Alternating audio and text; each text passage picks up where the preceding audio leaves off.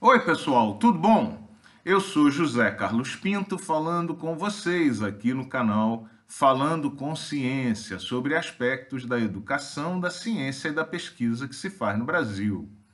Para compreendermos a universidade moderna, é necessário primeiro admitir que o engajamento compulsório das universidades na corrida tecnológica pelos governos nacionais a partir da década de 1950, como discutido aqui no último vídeo do canal, provocou várias transformações importantes nas instituições universitárias na segunda metade do século XX. Vejamos, por exemplo, em primeiro lugar, que o foco na corrida tecnológica tirou o foco das atividades de formação, transformando as instituições universitárias aos poucos em instituições de pesquisa que ensinam, ao invés de instituições de ensino que fazem pesquisa. Essa mesma transformação foi aos poucos fazendo com que os estudantes, em particular os pós-graduandos, se transformassem em operários da pesquisa e da corrida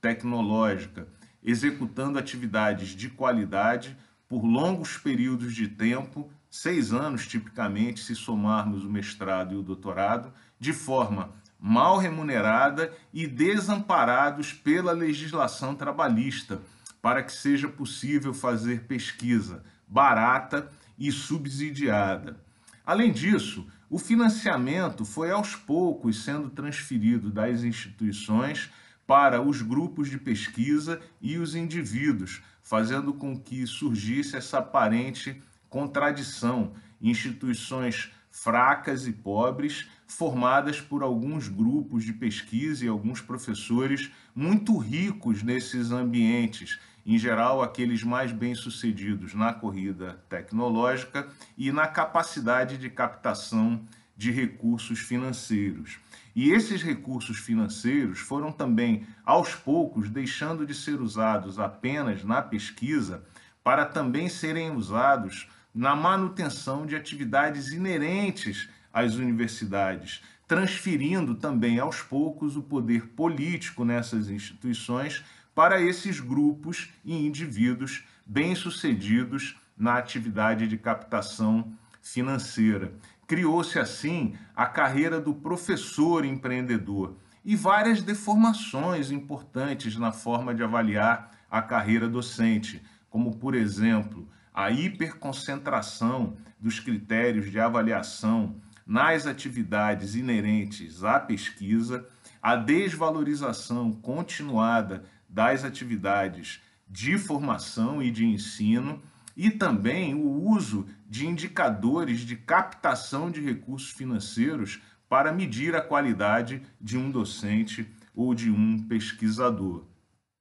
A concentração de poder em torno desses grupos e desses indivíduos, inclusive, começou a ser reforçada por esses mesmos grupos e indivíduos que passaram a concentrar o poder político nessas instituições e passaram a impor argumentos meritocráticos, em geral,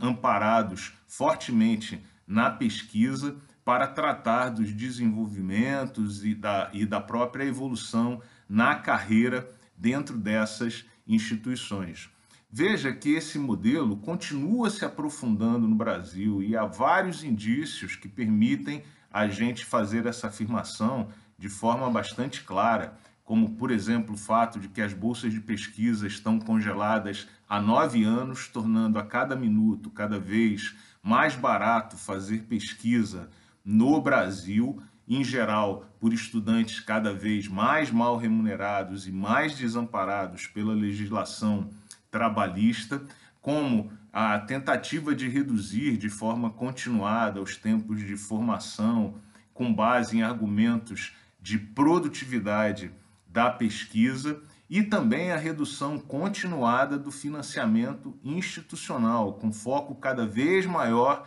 nos grupos de pesquisa e nos indivíduos. Veja que essa transformação continua se aprofundando no Brasil e ainda está em marcha. E aí vemos essa universidade contraditória, formada por espaços que caem na cabeça, com prédios que pegam fogo por falta de manutenção, enquanto alguns laboratórios e são extremamente luxuosos e vários professores trabalham atrás de mesas enormes em ambientes também suntuosos. O paradigma de que o bom professor é o professor que capta recursos financeiros também é falso, porque isso depende, obviamente, da área de atuação do docente e do ambiente e das oportunidades econômicas em um determinado momento histórico.